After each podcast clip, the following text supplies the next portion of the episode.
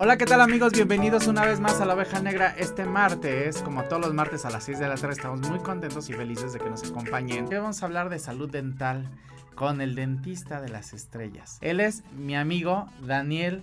Todos aquellos que quieran ser dentistas o quieren emprender un negocio de eh, sobre salud dental, él nos va a explicar cómo hacerlo y si es buen negocio o no. ¿Sí, sí es buen negocio? sí, sí, deja. ¿Hace cuánto abriste la clínica?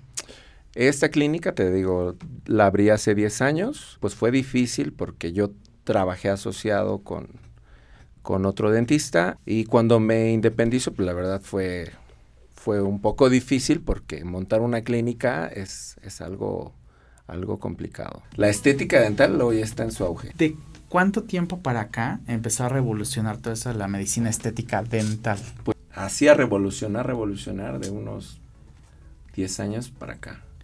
¿En porcentaje cuántos pacientes llegan por medicina estética? Por, por estética, yo creo que de 10, 8 van por estética. ¿Cómo podría empezar alguien con un negocio dental? O sea, de que se puede, se puede. Yo, por ejemplo, empecé trabajando como asistente y de ahí me fui haciendo de mi cartera de clientes. Se empezaba rentando un espacio. Hoy hay muchas opciones. De hecho, ya rentan este clínicas montadas por hora, un consultorio así. ¿Y cuánto cuesta más o menos una La verdad no tengo idea.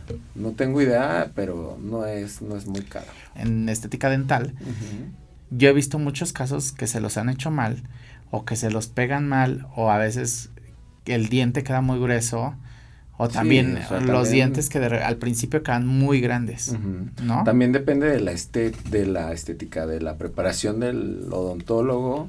Eh, también tienes que tomar en cuenta muchos factores, la complexión del paciente, el tamaño del paciente. Dependiendo de todo eso, ya tú haces un diseño de sonrisa, obtienes unos mejores resultados, ¿no?